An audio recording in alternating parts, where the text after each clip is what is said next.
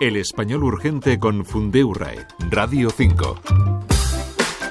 Esta semana vamos con una de ortografía sobre la escritura de una palabra de la que habéis hablado y con la que ha habido cierto desconcierto por una cuestión que no era central en la recomendación.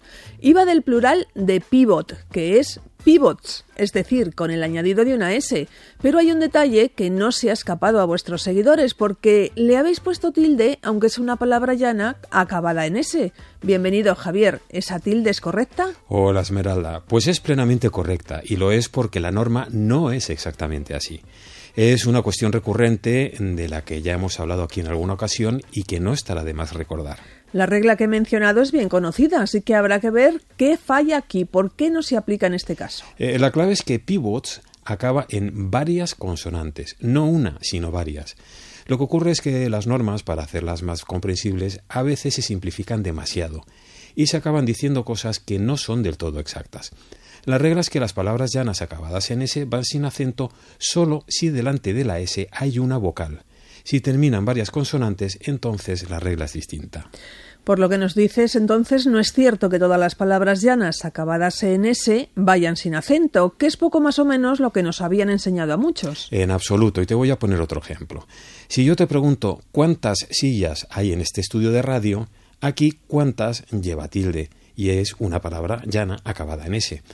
Y otro ejemplo, egoísta lleva tilde, aunque también es llana, y la lleva para indicar que ahí no hay un diptongo y que la vocal tónica no es la O.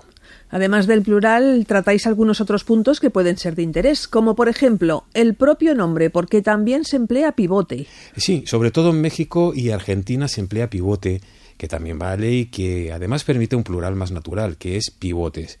Y en balonmano, de hecho, lo habitual en general es pivote en lugar de pivot. Por lo tanto, el plural de pivot es pivots, que se escribe tanto en singular como en plural con tilde.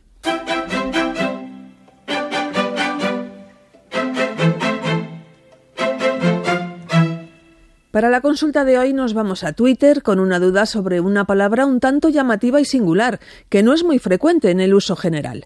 La pregunta es si se dice uróboro, uroboro o uroboros pero antes de responder habrá que aclarar qué es esto. Es un símbolo que podemos encontrar desde la antigüedad en Egipto y Grecia con la representación de una serpiente o un dragón que se come su propia cola, formando un círculo. Representa el ciclo eterno del mundo, la destrucción y la regeneración. También se ha usado en alquimia, por ejemplo. La duda no era realmente sobre el significado, sino sobre cuál es la forma más adecuada de escribirla y de decirla. Eh, sí, y a pesar de tener un uso un poco restringido, es algo por lo que nos preguntan, curiosamente, con cierta frecuencia. Empezaremos con la acentuación, y es llana, no es drújula. Así es la voz original griega y no hay razón para cambiar la posición del acento. Eso nos descarta uróboro y nos deja uroboro y uroboros, que solo se diferencian en la S final. ¿Y con cuál de las dos nos quedamos? Eh, la más fiel al griego es con la S, uroboros. Ahora bien, y este es el punto que quiero destacar, ha sido tradición adaptar las palabras griegas a través del latín. Es decir, primero lo pasamos al latín y luego lo trasladamos al español según las normas de evolución que ha tenido nuestra lengua. Y eso nos da uroboro, sin la S.